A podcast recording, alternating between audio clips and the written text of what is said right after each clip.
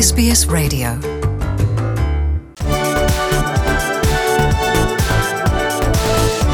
Brexit. Brexit. Brexit. Brexit. Brexit. Europa Voice, épisode numéro 12. Euh, Et aujourd'hui, comme à chaque fois, nous avons dans les studios Nathanaël Bloch. Euh, bonjour Nathanaël. Bonjour Christophe. Alors au menu, aujourd'hui, on a du Brexit. Euh, ça fait un petit moment qu'on a du Brexit sur le- sur l'assiette. Bah, aujourd'hui, on en a encore. Et on va parler également des élections européennes avec un angle français. Tout d'abord, donc ce Brexit, euh, élection locale en Grande-Bretagne, élection avec un énorme enjeu, en tout cas médiatique. Et euh, on a beaucoup, beaucoup de leçons à en tirer de ces élections. Première leçon, Christophe, effectivement, de ces élections locales, c'est que le Brexit a eu une influence euh, importante sur le résultat et le score de ces élections euh, locales, puisque pour les conservateurs de Theresa May, c'est véritablement un sérieux euh, revers. Les conservateurs ont perdu un nombre très important à la fois d'exécutifs locaux, mais aussi d'élus locaux, c'est-à-dire qu'ils ont perdu le pouvoir au sein de certaines circonscriptions, mais également en nombre absolu d'élus locaux qu'ils avaient euh, euh, à, travers le, Royaume-Uni. Alors c'est un sérieux revers euh, pour les conservateurs, mais c'est aussi euh, évidemment une défaite pour les euh, travaillistes de, de Jeremy Corbyn. Oui, parce que c'est pas eux qui ont gagné, c'est les libéraux démocrates, les Lib Dem, euh, qui sont euh, souvent vus comme le troisième euh, parti en Grande-Bretagne. Ils sont euh, souvent à ce niveau-là, en tout cas très souvent le deuxième parti d'opposition. Oui, e- effectivement, ce sont les, les Lib Dem, donc qui sont en plus les plus europhiles, ce qui ne rajoute pas de simplicité à l'analyse de ces résultats où en plein Brexit, euh, finalement, où Theresa May n'arrive pas à négocier son accord avec le Parlement britannique, le parti qui est sollicité par le peuple est le parti le plus euh, europhile, en tout cas euh, celui qui euh, fait les meilleurs résultats, parce que euh, à la fois les conservateurs et les travaillistes sont quand même arrivés en tête euh, de ces élections locales. Ils ont chacun perdu euh, en nombre de voix, mais ils sont à égalité à 28%, euh, alors que les euh, Lib Dem, eux, sont à 19%, mais ont fortement euh, progressé, euh, puisqu'ils sont devenus majoritaires dans 11 euh, nouvelles assemblées locales et ont gagné près euh, de 550 euh, nouveaux élus. On parle là, on enregistre à un moment où on a environ 95% euh, des résultats définitifs, mais voilà, les, grandes tendances sont là. Alors Theresa May, elle a déclaré que ces élections étaient évidemment très difficiles pour son parti, les conservateurs, les Tories, mais elle a dit aussi quelque chose de très intéressant. Elle a parlé en fait d'un message qui, simple adressé à la fois aux conservateurs et aux travaillistes qui était concrétiser le Brexit. C'est-à-dire que pour Theresa May, Elle prend ça comme une leçon. Elle, veut, elle, prend elle pense que le public lui a donné une leçon et, et lui dit il faut faire le Brexit parce qu'on en a marre. Exactement, c'est-à-dire qu'elle analyse ses résultats. Alors évidemment, elle va pas elle-même déclarer que c'est un soufflet pour sa personne et son parti, mais c'est assez machiavélique finalement. Elle est en train de nous dire le peuple n'est pas content, le peuple a donné moins euh, d'importance à la fois à notre parti, nous, euh, Tories, et également à celui de Jeremy Cor- Corbyn, les travaillistes. Ça veut dire quoi? Ça veut dire il faut qu'on aille plus vite dans le Brexit, il faut que vous, euh, au Parlement britannique, vous nous aidiez à voter cet accord pour sortir euh, de l'Union européenne. Mais, Il faut- mais elle voudrait dire, elle veut aussi dire que les électeurs en ont marre, ils veulent le Brexit, mais ils vont voter pour un parti qui est europhile. C'est un peu compliqué, c'est un peu, un peu compliqué comme raisonnement, ça, non? Alors c'est d'autant plus compliqué, Christophe, que effectivement, ce sont donc les Lib Dem, comme on en a parlé il y a quelques instants, qui ont été plébiscités dans ces, dans ces élections. Mais au niveau des rollings, c'est-à-dire des sondages euh, euh, par rapport aux élections européennes, c'est toujours le parti de Nigel Farage, donc le parti europhobe, pro-Brexit, qui est en tête des intentions de vote, avec près de 23% euh, donc des intentions de vote. C'est moi ou c'est un peu le chaos, la politique en Grande-Bretagne? C'est un peu contradictoire entre euh, ce message qui est envoyé et l'interprétation que Theresa May en fait par rapport euh, au bon score des Lib Dem et à la fois le score euh, impressionnant qui, lui, Nigel Farage, pour le coup, donc les Lib Dem, on l'a dit, ne, sont que la troisième force du pays. hein. Ils, n'arrivent pas en tête, ils ne dépassent pas les Tories et euh, les travaillistes. Par contre, Nigel Farage, avec ses 23% d'intention de vote, lui, est pour l'instant en tête euh, quand il s'agit des élections européennes. Est-ce qu'il y a eu des changements sur le, processus de Brexit? Il y a eu quelques détails qui ont changé. On en est où? Parce que ça, il y a eu cette, cette deadline qui a été euh, repoussée, etc. Puis on a, un peu l'impression que dans les médias, c'est devenu, c'est tombé un peu euh, de côté. On ne sait pas trop ce qui se passe pour l'instant aujourd'hui. Il y a eu des débats au Parlement. Qu'est-ce qui se passe? Alors, on va rappeler euh, peut-être les, les 3-4 éléments euh, déjà connus et, et ce dont on a euh, pour lesquels on a pardon, un petit peu de visibilité. J'allais dire, d'abord, on a toujours cet accord de sortie de l'Union européenne qui a été négocié avec Bruxelles, qui lui a été rejeté trois fois. par, le, par le Parlement britannique. Donc, c'est-à-dire qu'il n'y a pas encore eu de quatrième fois. On est toujours au nombre de trois rejets par le Parlement britannique de cet accord de négociation concernant le Brexit. La date du Brexit, donc, on le rappelle pour nos éditeurs, puisque répétition vaut pédagogie, qu'au début ça devait être le 29 mars, euh, soit deux ans après euh, l'entrée en vigueur de l'article 50 du, traité de, Lisbonne, et que cette date a été repoussée au 31 octobre. Pour l'instant, on est encore à cette date du 31 octobre, c'est-à-dire à quelques jours de l'installation de la nouvelle Commission européenne qui aura lieu euh, début novembre. Donc ça, pour l'instant, on ne change pas. Euh, et dernier élément qui pour l'instant aussi est plutôt stable, et il faut signaler quand il y a des choses stables dans ce processus de Brexit, c'est les discussions qui sont véritablement au point mort. Euh, on l'avait dit la dernière fois, hein, Theresa May euh, évolue presque entre deux feux, les contestations internes au sein de son camp, et en même temps les négociations qui n'avancent pas avec Jérémy Corbyn et les travaillistes. voilà, donc véritablement, j'allais dire sur le calendrier par rapport au processus de sortie de, du Royaume-Uni de l'Union européenne, on en est encore, euh, enfin on est toujours aux mêmes euh, dates et, jalons. Maintenant, euh, véritablement, c'est qu'est-ce qui va se passer au niveau des élections européennes qui, rappelons-le, arrivent dans moins d'un mois, dans un peu plus de trois semaines. ça, ça donnera un signal assez important et peut-être ça aura quelques conséquences sur la politique interne britannique, puisque c'est une analyse que je fais. Je vois mal en fait quelque chose euh, sortir du chapeau de Theresa May d'ici aux élections européennes. Et même la peur de Nigel Farage euh, peut, peut, euh, ne peut, elle peut pas, elle peut pas se servir justement de cette peur de dire n'allez pas voter pour quelqu'un comme Nigel Farage, c'est beaucoup trop extrémiste. Nous, on a une version modérée du Brexit. Est-ce qu'elle peut se servir justement de cette réapparition de Nigel Farage sur l'échiquier politique? Je ne présagerai pas de la crédibilité de Theresa May de dire à ses électeurs et au peuple britannique ne votez pas pour Nigel Farage, moi-même j'ai un plan. Il semble que Theresa May euh, a quelque mal à communiquer, ou en tout cas à faire accepter le plan qu'elle aimerait mettre en œuvre. Donc euh, c'est très très délicat et on, le voit là, on parle là, on est à un jour des résultats qui sont encore, rappelons-le, euh, au jour où on enregistre ce, samedi provisoire au Royaume-Uni, mais Theresa May à part dire voilà, il faut qu'on accélère sur le Brexit, pour l'instant, elle est incapable de mettre en œuvre, ou en tout cas de trouver une autre solution euh, de sortie de crise, qui encore une fois, rappelons-le, maintenant n'est même n'est plus tellement au niveau de l'Union européenne, et c'est peut-être pour ça que toutes ces dates n'évoluent pas. Hein. c'est que pour l'Union européenne et pour les dirigeants de l'Union européenne, c'est calé. Ça y est, c'est fin. Euh, euh, c'est fin octobre. C'est si vous êtes encore dans l'Europe, vous participez aux élections et vous envoyez un quota de députés, c'est une crise véritablement britannique. Après, ce qui va se passer, et là on a encore des éléments d'incertitude, c'est quel va être le rôle du Royaume-Uni, pas seulement au niveau des députés européens, mais au niveau du, pays, au niveau de la Commission, en cas où euh, le Brexit se concrétiserait? Est-ce qu'il aura le même poids dans les votes euh, à, la majorité, euh, à la majorité, à la majorité qualifiée, l'accès aux commissions, etc mais c'est peut-être plus même des problèmes juridiques. Mais en tout cas, à l'heure euh, actuelle, j'ai l'impression qu'on va s'acheminer vers des élections au Royaume-Uni comme on est en train de s'acheminer vers des élections européennes dans tous les autres euh, pays de l'Union. D'accord, alors là le lien il est parfait, merci Nathanaël. Euh, élection européenne en France, avec un chiffre, c'est la première fois de toute cette campagne, le Rassemblement national est donné en tête par tous les instituts de sondage. Est-ce que le... Je vais refaire ma question. À quel point c'est important comme, comme information ça alors la vraie information, effectivement, Christophe, c'est pas qu'un institut de sondage donne le Rassemblement euh, national en tête des intentions de vote, puisque euh, certains l'avaient déjà euh, placé en tête, c'est que là, on a un alignement de plusieurs instituts de sondage qui placent le Rassemblement national en tête des intentions de vote aux élections européennes qui, encore une fois, rappelons-le, ont lieu dans trois semaines. Le chiffre, il est à peu près le même selon deux instituts de, sondage, donc IFOP Fiducial et aussi euh, Opinion Way, le Rassemblement national oscillerait entre 22,5 et 24 euh, des intentions de vote. Euh, ce qui est intéressant aussi, c'est qu'il est en progression. selon ces deux instituts de sondage. C'est intéressant de voir en valeur absolue, mais également en, progression par rapport aux précédents instituts de sondage.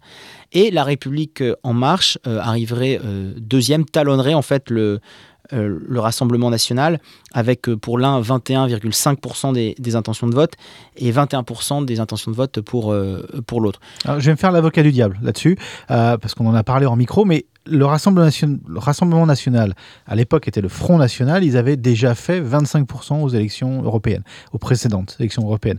Pourquoi, pourquoi c'est différent cette fois-ci? Parce que l'échiquier politique en France a été complètement redistribué, mais le Front national slash euh, Rassemblement national obtient le même sort de pourcentage, en tout cas exprimé euh, pour, pour ces élections. Pourquoi c'est si important? Alors je dirais qu'il y, a plusieurs raisons et il y aurait plusieurs pistes euh, d'analyse à votre question.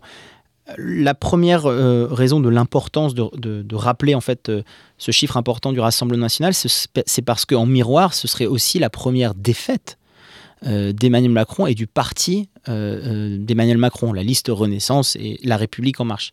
Puisque en fait, on le rappelle, hein, depuis euh, les élections présidentielles et législatives qui ont suivi en, en 2017, c'est la première fois en fait que la République en marche, je mets de côté les élections, euh, j'allais dire, euh, partielles qui ont eu lieu dans certaines circonscriptions, euh, notamment nationales, mais c'est la première fois qu'on assiste à des élections intermédiaires d'ici à la prochaine présidentielle.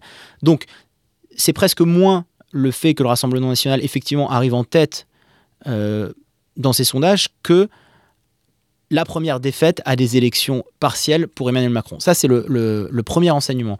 Le deuxième enseignement, c'est qu'Emmanuel Macron, il a un message qui est véritablement pro-européen.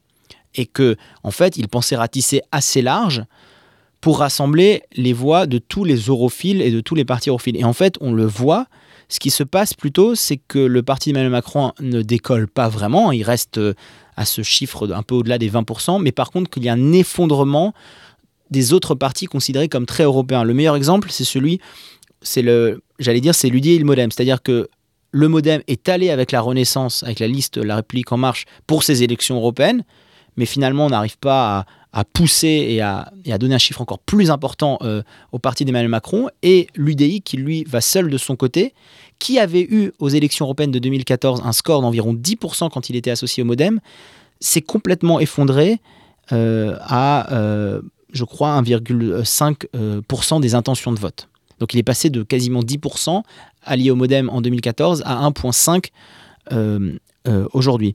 Donc c'est véritablement, c'est le deuxième enseignement, c'est que euh, Emmanuel Macron n'a finalement pas réussi à créer un momentum et un véritable euh, moment euh, d'euphorie pour tous les europhiles et pour tous les partis européen. Et le, le, troisième élément, et c'est peut-être le plus important pour la suite, c'est on voit véritablement que Emmanuel Macron n'a pas réussi à faire décoller sa campagne et ses thématiques européennes.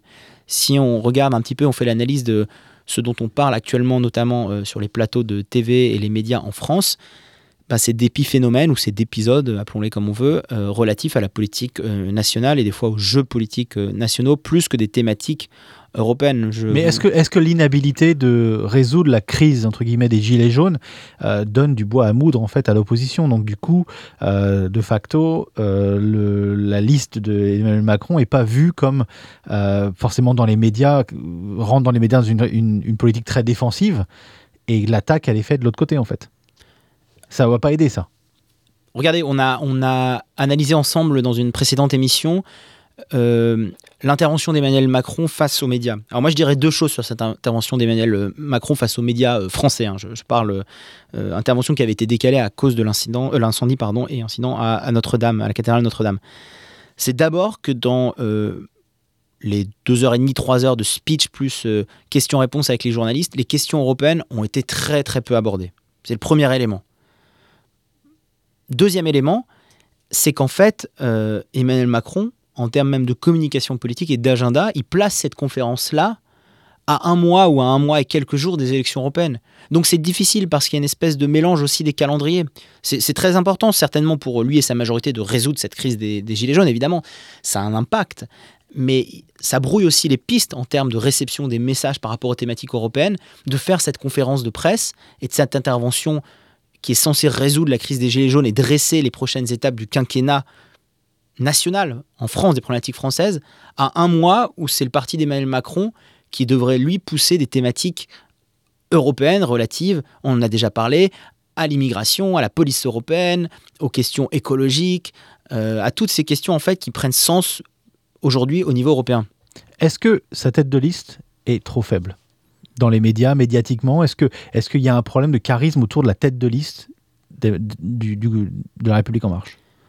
Je dirais qu'il y a un double effet qui se coule, euh, si je peux me permettre, Christophe. Il y a le premier effet qui les, se coule. les Français comprendront. Les Français comprendront. Et pour les Australiens, je les invite à regarder euh, cette publicité française.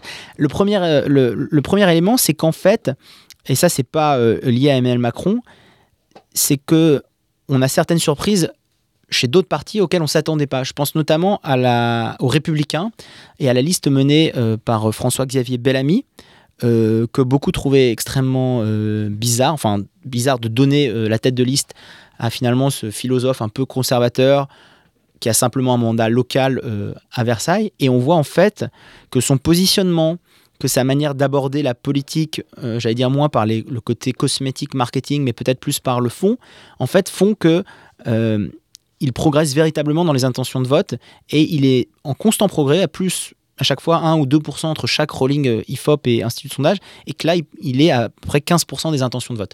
Donc vous avez à la fois le début d'une reconstruction des républicains qu'on croyait en fait mal en point euh, avec Laurent Wauquiez. Ça, c'est la première chose. C'est-à-dire que de l'autre côté, ça progresse. Et ensuite, pour revenir à Nathalie Loiseau, effectivement, moi, j'ai plusieurs éléments qui me semblent intéressants d'analyser et pourquoi euh, ça ne décolle pas euh, à la République euh, en marche. D'abord, et encore une fois, c'est par rapport au calendrier national, en plein Brexit, Emmanuel Macron demande à sa ministre des Affaires européennes de quitter le gouvernement pour mener une liste aux élections européennes. Alors effectivement, c'est assez logique que- et, et cohérent que la ministre aux Affaires européennes mène une liste pour les élections européennes, mais c'est-à-dire qu'en plein Brexit et en pleine négociation, et on parle de ça il y a quelques semaines, mois, c'est-à-dire au moment où on n'avait pas encore ce calendrier fixé et cette quasi-stabilité dont on parlait, la France change de ministre des Affaires européennes. Et puis change en plus en donnant maintenant à la nouvelle responsable politique un secrétariat d'État. Donc c'est-à-dire euh, dans l'ordre protocolaire une importance moindre. Donc ça c'est le premier élément. Deuxième élément, ça c'est par rapport au débat national. Emmanuel Macron, une des mesures phares ou en tout cas très médiatiques euh, pour euh, le public en France, c'est la suppression notamment de l'ENA. Nathalie Loiseau, son principal fait d'armes dans sa carrière, c'est d'avoir dirigé l'école nationale de l'administration, l'ENA. Quel signal on envoie quand sa tête de liste a été euh, présidente, pardon, pas présidente, directrice de l'ENA, et que dans une conférence, devant des journalistes dont la- que la France entière attend, une des mesures euh, principales, ou en tout cas très médiatisées, est la suppression de l'ENA. Ça, c'est la, la deuxième chose. Mhm. La troisième chose, c'est que euh, Nathalie Loiseau elle-même est empêtrée dans des, j'allais dire, dans des polémiques euh, qui ne l'aident pas. On l'a vu il y a quelques jours de cela, euh, un vieux dossier quand elle était étudiante, euh, où elle participait à une liste sur laquelle il y avait des étudiants appartenant à des mouvances d'extrême droite. Et ce qui est très difficile, en fait, c'est pas tellement que elles le reconnaissent ou pas. Et ça, c'est un petit peu un problème de la Macronie, c'est qu'après, c'est qu'une fois qu'un fait est avéré, on a l'impression que le mea culpa est très difficile à obtenir de la part des ministres d'Emmanuel Macron. Une arrogance? Je ne sais pas si c'est une arrogance, en tout cas, euh, c'est extrêmement étrange d'avoir ce comportement de s'accrocher à des faits à l'heure des réseaux sociaux et d'une vérification tous azimuts euh, des fake news, etc. Et puis, euh, comme on parle de ça, l'épisode de la pitié salpêtrière et de la version donnée par le gouvernement qui se trouve être finalement une version beaucoup plus, et heureusement, j'allais dire, moins dangereuse, puisqu'en fait, il n'y aurait pas eu, a priori, euh, d'intrusion violente des Gilets jaunes, mais simplement euh, des, des Gilets jaunes et des manifestants qui se seraient réfugiés au sein de l'hôpital et une, et une casse, en fait, qui serait beaucoup moins importante que celle communiquée par le ministre de l'Intérieur, Christophe Castaner, n'aide pas non plus cet épisode-là, encore une fois, de, de, de non-cap- de non-capacité à avouer qu'on s'est peut-être trompé Mhm. euh, et qu'on a parlé trop vite, et ben ça n'aide pas non plus euh, Emmanuel Macron et ses ministres. Donc, euh, effectivement, la tête de liste, Nathalie Loiseau, je ne me permettrai pas de dire que c'est une erreur, mais en tout cas, elle est en difficulté. Et ce qui montre véritablement qu'elle est en difficulté, Christophe, on l'a entendu, c'est le fait que le Premier ministre, Édouard Philippe, a officiellement annoncé qu'il va euh, s'investir de manière plus active dans la campagne européenne à partir de cette semaine. Est-ce que ça, c'est un, un ordre, entre guillemets, qui viendrait d'Emmanuel Macron? Oui. Clairement? Ah oui, oui clairement. Mhm. Je veux dire, euh, euh, le président n'est pas en campagne, mais encore une fois, la liste Mais Renaissance. il voit qu'il y a le feu à la maison? Ou pas encore? Il, il pense qu'il y a peut-être le feu à la maison? Est-ce que c'est pas non plus un acte de, euh, de manque de maturité de, de tout de suite réagir comme ça? Moi, j'analyse un petit peu plus euh, Je suis, machiavélique. je suis avocat du diable aujourd'hui. Mais moi, j'analyse un peu plus euh, machiavélique, Christophe. Je pense, euh, et ce serait intéressant d'en reparler, on vérifiera ça ensemble dans un mois, si Édouard Philippe s'investit un peu plus dans ces élections européennes, que le parti d'Emmanuel Macron obtient un score euh, mauvais, ou en tout cas en dessous de Mhm. ses attentions, ce sera aussi pour Emmanuel Macron une bonne occasion de faire un peu table rase. et de relancer son quinquennat peut-être avec un nouveau Premier ministre. Mhm. Donc le fait d'envoyer aussi au charbon son Premier ministre Édouard Philippe, ça pourra donner une justification Ah, à peut-être mais- un remaniement euh, et un changement de Premier ministre pour redonner un second souffle, puisque c'est de ça dont il s'agit hein, avec Emmanuel Macron et sa conférence de presse euh, nationale, un second souffle au quinquennat. Affaire à suivre. Voilà, on, On va On- conclure là-dessus. on prend les mêmes et on, on Et se revoit bientôt. Merci Nathanaël. Merci Christophe.